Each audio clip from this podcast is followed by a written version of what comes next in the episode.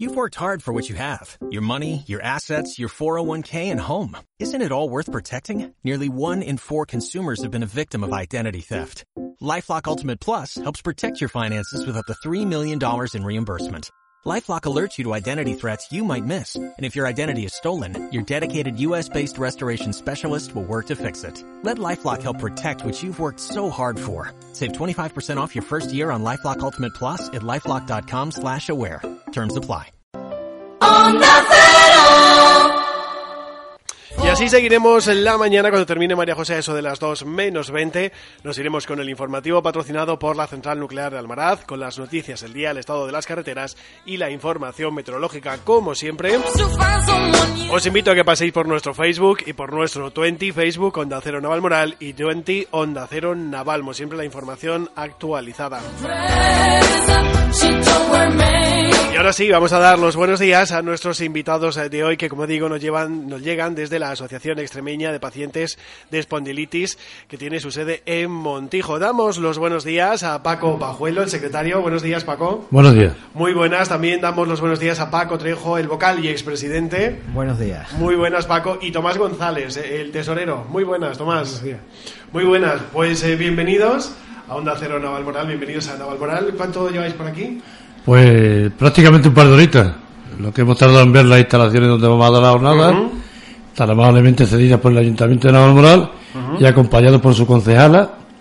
Y bueno, ahora ya una vez visto el local, pues nada, aquí con ustedes un ratito y a darle divulgación al evento. Pues vamos a ver en qué, cómo trabaja la asociación y en qué consiste la, la actividad que se va a celebrar este fin de semana. Va a ser el sábado día 10 por la tarde Sí, a las 7. a las 7 de la tarde en el salón de la, de la Policía Local. Y la, la jornada, como ya es habitual en esta asociación, la venimos dando ya hasta las 6 en la séptima. Es información y divulgación de la enfermedad de la espondilitis, de captación de socios y de orientación al socio. En ella, como bien en la cartelería, pues pone, de- venimos acompañados por el reumatólogo de aquí de la zona de Plasencia, que es el que atiende la zona de Navalmoral Sí. Pues por nuestra psicóloga de la asociación, por un homeópata fisioterapeuta y bueno, no ha podido asistir la, la enfermera del Hospital de Mérida, que es la que lleva lo- el tema de los tratamientos biológicos. Y en ella pues se abordarán todos los temas relacionados con la enfermedad y las dudas que normalmente el enfermo de esta enfermedad suele tener. Pues vamos a ver qué es la enfermedad. Yo os doy la palabra a cualquiera de los, de los tres. Eh, ¿Qué es la enfermedad? ¿Qué es la espondilitis anquilosante? Pues es una enfermedad autoinmune que es relativamente joven porque con este nombre lleva desde el año 74 aproximadamente. Antes era catalogada como una enfermedad reumática corriente y a partir de ese año ya se empezó a estudiar más sobre ella y con unos tratamientos más específicos sobre la espondilitis. Es una enfermedad que es muy dolorosa, es muy invalidante, pero si se coge a tiempo, pues la enfermedad es otra, es- es otra cosa, ¿no? Hasta ahora la media es de 6 a 8 años hasta que te diagnostican y entonces el problema de esta enfermedad es que en los primeros años es cuando es más agresiva. Entonces, una de las luchas que tenemos en las asociaciones y en todos los ámbitos de lo mismo los, los médicos y los laboratorios de todo el mundo es procurar de acortar el tiempo de diagnóstico con el fin de que te destruya menos tu organismo, ¿no? Entonces, es una enfermedad que si se controla, si hacen ejercicio, si hacen una vida sana, si hay unos tratamientos biológicos modernos que están dando un resultado impresionante, es una enfermedad bastante llevadera, que no es... De hecho, era anquilosante hasta hace poco y ahora ya hay muy pocas personas que llegan a ese estado físico y se, le- se le ha cambiado. Ahora el nombre ya es, no es enfermedad espondilitis anquilosante, ahora ya es espondiloartropatía, es espondiloartropatía. Sí, es como un que el trabalenguas. nombre es espondiloartritis también axial. Porque antes era espondilitis por un lado anquilosante y espondilitis axial por otro. Entonces ahora ya están uniéndolas porque se descubre mucho antes y los tratamientos trata son, tiempo, ¿no? Y- son mucho más efectivos. Sí. Y no se produce ese efecto Esa- extremo que antes sí se producía. Ese ¿no? anquilosamiento. Entonces hablamos de eso, el cuerpo se quedaba como atrofiado, ¿no? Por las articulaciones, supongo, ¿no? Por lo que nos estáis contando para resumir y para que la gente se entere desde dónde nos está escuchando, ¿no? Efectivamente. Y es una enfermedad también, que ahora que lo diga Tomás, si no, que cuando más duele es en la cama, cuando llevas horas en reposo. Nosotros los fines de semana y esas cosas los llevamos fatal. Con el cuerpo en caliente bien, ¿no? Pero cuando el cuerpo, se enfría es cuando aparecen los síntomas. Es tremendo la evolución que tienes cuando estás acostado. Es que no te quieres acostar porque sabes cuando pasen tres o cuatro horas no hay, bueno, no vive ya. Tomás que ha pasado mucho por esta historia. Bueno, los, tres sois espondilíticos. Sí, sí, Tenéis el diagnóstico, ¿no? Sí. Unos más afectados que otros, pero los tres tenemos la enfermedad. Esto suele aparecer en personas jóvenes a partir de entre 15 y 30 años, que es cuando suele hacer, en los primeros años, cuando suele hacer más destrozo articular. Lo importante de esto es el diagnóstico. El diagnóstico, si se hace rápido, pues no vamos a invalidar tanto como cuando se, aleja, ¿no? El verdadero problema que encontramos en esto es el diagnóstico. El diagnóstico es el que suele suele ser bastante fiable a la hora de, de llegar a invalidarte o no. ¿Y cuáles son, cuáles son los síntomas que detecta el paciente y luego el médico ya le Los síntomas lo que produce, lo primero que te aparece es el dolor. El dolor, El ¿no? dolor, el dolor articular, y te aparece lo que está comentaba Paco, y llevas a la cama y a la mitad de la noche tienes que levantarte por el dolor. con el movimiento suele ser, suele mejorar. Eh, es una enfermedad, mira, que que eh, actúa sobre muchas partes en el organismo. Hay una cosa que mucha gente llega a la espondilitis con la uveitis. Una enfermedad que produce muchos problemas en la vista y que si no se trata como tal puede ocasionar bastante deterioro de, la visión, ¿no? Con la vista también. En la vista, sí. Produce mucho uveitis. Produce también muchos problemas articulares, ¿no? No solamente porque la columna es principalmente, por eso es espondilitis anquilosante, pero hay muchos, muchas personas que derivamos también otro tipo de, de, las, las extremidades inferiores y laterales que, se afectan también bastante. Y no dan no dan el anquilosamiento este que tienen, por ejemplo, estos dos compañeros que tenemos aquí, que son Paco y Tomás, que están bastante anquilosados por, por el tiempo que tardaron en diagnosticar la, enfermedad, pero afecta a muchas partes del organismo. Produce también problemas en el colon, produce, yo qué sé, es que no hay una parte del cuerpo que si no se trata bien, si no se trata su tiempo, puede deteriorar. Se deteriora. Normalmente la zona, la zona sacroiliaca es la que más afecta y yo el caso concreto mío y son las caderas. Yo ya tengo prótesis en las dos caderas y la diferencia de hace 30 años de mi diagnóstico, pues que no había lo que hay hoy, entonces esta enfermedad se le llama la enfermedad de la calle de bambú, como te he dicho antes, se sueldan las vértebras y te tiende a echar el cuerpo a encorvártelo. Hoy ya, gracias a Dios, lo se detecta antes, tenemos incluso la asociación gente joven, con 20, 23 años, pues que se han sido cogidos a tiempo y nunca llegan a esta postura que nosotros tenemos por el tema de la, de la investigación y los tratamientos. Con los años ha avanzado y... ha avanzado muchísimo y, eh, una, es una de las de la inquietudes que tenemos de la asociación porque evidentemente eh, a nosotros se nos ve por la calle y no somos el vivo ejemplo de la enfermedad anquilosante en el estado actual. Claro, el que llega un chaval con 23 años y dice, hostia, ¿cómo estás tú? Voy a estar yo. Y no, nada de, aparte de la realidad, porque ya hoy, gracias a Dios, los tratamientos biológicos que hay son buenísimos. La actividad de una persona puede ser normal, perfectamente, con su enfermedad llevadera. Tenemos muchos problemas porque evidentemente los tiene, problemas laborales, porque evidentemente en una empresa te disminuye el desarrollo físico, trae muchos problemas y digamos que la asociación más bien está por la orientación. La orientación de que el socio sepa de que la enfermedad no mata a nadie, porque esta enfermedad no mata. Eh, si es muy dolorosa, porque los primeros años son cuando más afecta, son los cuatro o cinco años primeros, son los brotes más fuertes, y cada vez que hay un brote es el que degenera el hueso. Si esos brotes los evitamos con los tratamientos, no degenera nada. Entonces es llevadera, bastante llevadera. ¿De cuántas personas hablamos en Extremadura? Es una, asociación regional. Me imagino que en, las, en el resto de comunidades habrá asociaciones paralelas, ¿no? Sí, hay, en Extremadura, hay, en España hay 21 asociaciones y hay dos que van a entrar ahora también.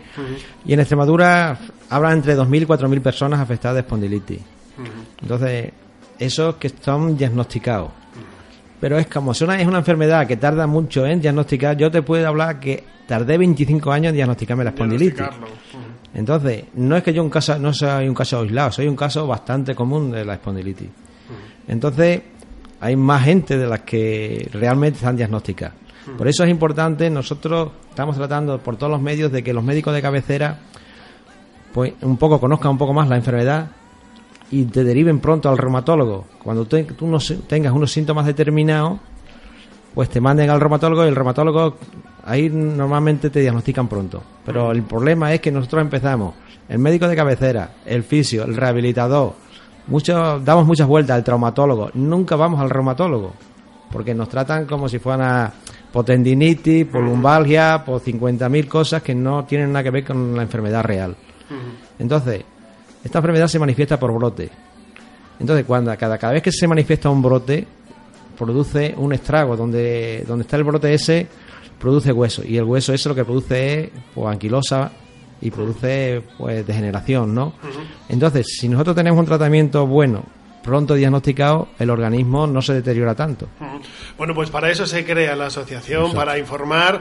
Afortunadamente ha evolucionado la, la investigación y es más llevadera la enfermedad, lo que decís, ¿no? Los chavales jóvenes o chavalas que son diagnosticados ya lo llevan mejor que en un principio lo lleváis vosotros, ¿no? Hace ya pues bastante tiempo y ya es más llevadero. Jornadas, coincidiendo con el 5 de mayo.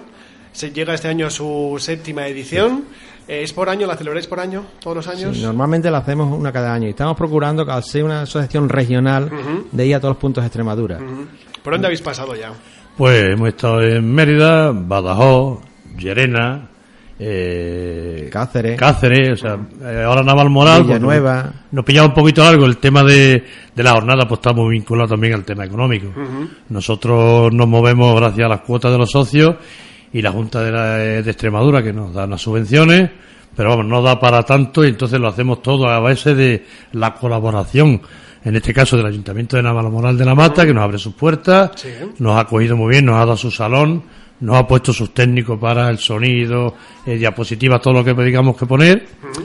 Y bueno, nosotros eh, una cosa que no podemos quedar para atrás es que bueno, esto cada vez va siendo más grande a nivel de, de que nosotros ya pertenecemos a una coordinadora nacional, que es CEADE, que gracias a ella está coordinada todas las asociaciones de España.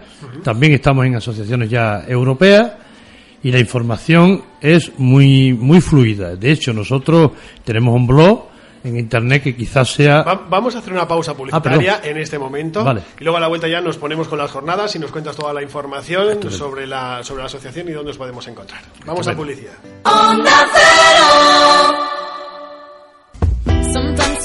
Un poquito menos de ocho minutos tenemos para seguir charlando con la Asociación Extremeña de Espondilitis. Eh, nos acompañan parte de la directiva Paco Pajuelo, Paco Trejo y Tomás González, secretario, eh, vocal y tesorero. Paco Trejo fue además presidente. ¿Durante cuánto tiempo?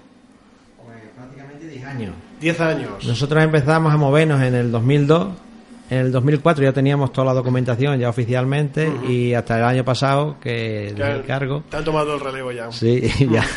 Hay que re- es que es bueno que la que los cargos se releven y haya gente nueva y con más inquietudes y ganas de trabajar. Nosotros seguimos trabajando, pero en la retaguardia. Pero ahí estáis. Nos fuimos a la, a la publicidad viendo dónde os podemos encontrar a través de las redes sociales en internet. Eh, cuéntanos, Paco, ¿dónde se? Pues tenemos un blog de, en internet eh, que en el cual está catalogado como uno de los mejores de España en el tema de, de la enfermedad que llevamos en- de- entre manos y de hecho ha tenido su- sus valoraciones médicas como una fuente de información. Eso está al día completamente de la enfermedad de cualquier punto de investigación del mundo.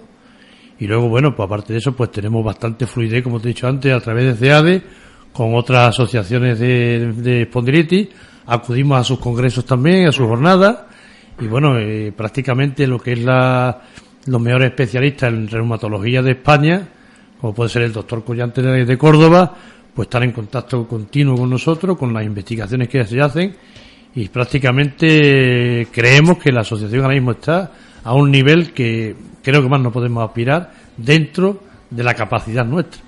Bueno, pues si los, si los socios eh, están contentos con el servicio que se les presta, yo creo que con eso ya, ¿verdad? Ya, ya es lo mejor. Para ser socio, ¿qué hay que hacer? ¿Apuntarse simplemente? ¿Hay cuotas? Para ser socios, lo único que nosotros en Montillo nos reunimos todos los martes de 8 a 10 de la noche y no hace falta venir a Montijo. Nosotros cuando alguien nos llama de Extremadura que tiene la espondilitis, nosotros siempre nos ponemos en contacto con ellos bastante, o sea, tratamos de animarlos psicológicamente, que es uno de los caballos de batalla que tiene esta enfermedad, que necesitamos mucho de psicología al principio. Entonces tratamos de animarlos y le damos toda la documentación que le mandamos, se haga socio o no, cualquier persona que se ponga en contacto con nosotros a través de los teléfonos, a través de internet, le mandamos toda la documentación que hay, que hay bastante, hay libros, hay documentos en los cuales con hacer ejercicios, con una serie de detalles de en la calidad de vida que tiene, el estilo de vida que tiene una persona que tiene espondilitis. Entonces toda esa información se le manda. También hay folletos que ponen cómo es la espondilitis, todos todas las consecuencias y todas las cosas. Y toda esa información se manda. Y entonces la persona ya se nota que no está solo, que hay mucha gente que tiene esa enfermedad, que lo comprende, que puede, no sé, que tu familia no te entiende, pero los que tienen espondilitis sí te entienden. Es, es, un problema gordo el que tenemos nosotros porque esta enfermedad, yo por ejemplo, nosotros ahora estamos bien, pero a lo mejor salimos a la puerta y empezamos con un dolor que estamos partidos. Y tú no, la gente no entiende que tú querías ir, no sé, a la plaza hace un rato, pero ahora ya no te apetece porque ya el dolor ya te, imposibilita, ¿no? O te pone mala cara y demás, ¿no? Entonces la gente que tiene espondilitis sí entiende esas cosas, sí entiende tus, cambios de ánimo, tu estilo, tu no sé. aparte de la información es un apoyo también. Es un apoyo. Tenemos también un psicólogo en la asociación que tiene una psicóloga, es Nuria, que es la que va a dar la jornada, que también tiene la espondilitis. Sí. Entonces es, es importantísimo el apoyo, sobre todo el psicológico, yo creo que es lo más, la más fuerza que se, ve, que se da. Pues toda esta información que nos estáis contando la vais a ofrecer en las jornadas este sábado, el día 10 a las 7 de la tarde, en el salón de actos eh, de la policía local, en el antiguo colegio de las monjas de, aquí de, de Navalmoral. En las charlas van a estar el reumatólogo del área de salud Plasencia Navalmoral eh, Miguel Ángel Abad, además también Inmaculada García, enfermera. habéis dicho que esta no, no, puede estar, ¿no? va a poder venir. No puede venir. En un principio no va a estar. Sí que va a estar Nuria, que lo habéis dicho ahora, que es la psicóloga, y el fisioterapeuta Toribio, Caballero también, ¿no? Exacto. O sea que toda la información sobre, la, sobre la enfermedad con especialistas y además información sobre la asociación. Efectivamente. Se me ocurre, por ejemplo, en lo que decíais antes, ¿no? Las distancias. Vosotros estáis a más de 200 kilómetros en, en, Montijo de aquí de Navalmoral. Eh, por ejemplo, el norte de Cáceres, eh, toda la zona que esté más pegando a, Ciudad Real, o nosotros aquí a Toledo y Ávila. Eh, no sé si hay alguna asociación cercana, hay un contacto con ellos. En Ávila hay asociación. En Ávila hay, en Ávila asociación, está ahí, tenemos contacto con todas las asociaciones. Y luego una de, de, las cosas importantes de, de nuestra asociación es que al hilo de lo que comentábamos antes, para hacerse socio, simplemente con llamar y, y no reclamamos, pagamos 20 euros al año y si alguien no puede pagar, no lo pague, no pasa nada. Pero lo que promocionamos mucho es la, convivencia. La convivencia. Nosotros solemos organizar jornadas de convivencia en el campo con los enfermos. Nos desplazamos a zonas de Cáceres o a zonas de, la provincia de Badajoz a echar día junto de comida, charlar sobre esta enfermedad, conocer a otros enfermos y luego, pues bueno, hacemos balneario, hacemos una jornada de termales en, este año lo hemos hecho aquí en el GERTE, el balneario de GERTE. Dos años. Y el año que viene, por lo visto, la coordinadora quiere que esas concentraciones sean a nivel nacional. A nivel nacional. Que nos juntemos enfermos de toda España. O sea, que el contacto está y entonces, bueno, la distancia es, no, es lo importante, ¿no? Que es lo que yo quería decir. Exacto. Que aunque veamos esos 200 kilómetros que puede haber hasta Montijo, que es lo de menos porque hay contacto con otras asociaciones que a lo mejor hacen en Talavera de la Reina, que está en, a 60 kilómetros, hacen jornadas y también se puede asistir y tener la consulta a lo mejor de primera mano, ¿no? Correcto. Hasta aquí nosotros cuando alguien nos haya nosotros, Tomás y yo estuvimos hace unos tres años por aquí en Los Sal de la Vera, una compañera, o sea que... En Plasencia hemos estado también. Cada vez que alguien nos llama y tiene problemas de movilidad o lo que sea, nosotros vamos allí, echamos un día con ellos y los animamos y le ponemos las pilas. Pues nosotros hacemos el llamamiento a toda la gente que nos escucha desde la Vera, todo el Camparañuelo, los Ibores, que allá nos escuchan un poquito menos porque no podemos llegar a todos los sitios, pero también los que nos pasan por Navalmoral nos estén escuchando, que acudan a, la, jornada. a la jornada, a la séptima jornada que se celebra, recordamos, el sábado a las 7 de la tarde. Que si tenemos alguna cosa, que bueno, que lo dejamos y acudimos a la, jornada, que vamos a tener toda la información. El, ponerlo al sábado por la tarde, precisamente es al ser un sitio tan extremo. Normalmente otras veces la hemos puesto el viernes y más, a las 8 de la tarde, entonces la ponemos el, sábado a las 7 de la tarde con el fin de que se pueda desplazar más la gente, ¿no? Porque así, si la pones un día laborable, nada más que van a poder acercarse los de la zona, ¿no? Está previsto que acuda gente de toda Extremadura, sí, entonces. Sí, de hecho tenemos confirmado ya gente de toda la parte de Extremadura que vienen ya Que vienen, ¿no? O sea, que va a ser además también como un día de convivencia, ¿no? exactamente. Lo que estábamos comentando ahora. La información va a ser bastante importante en las personas que padecen esto. Informate y el estar relacionado con personas que padezcan la misma enfermedad. Mm, O familiares, ¿no? acudan. familiares Sí, personas que la padezcan. Es importantísimo los familiares, para que conozcan un poco la enfermedad, aprendan de ella no, y se sepan... no se encuentren solos.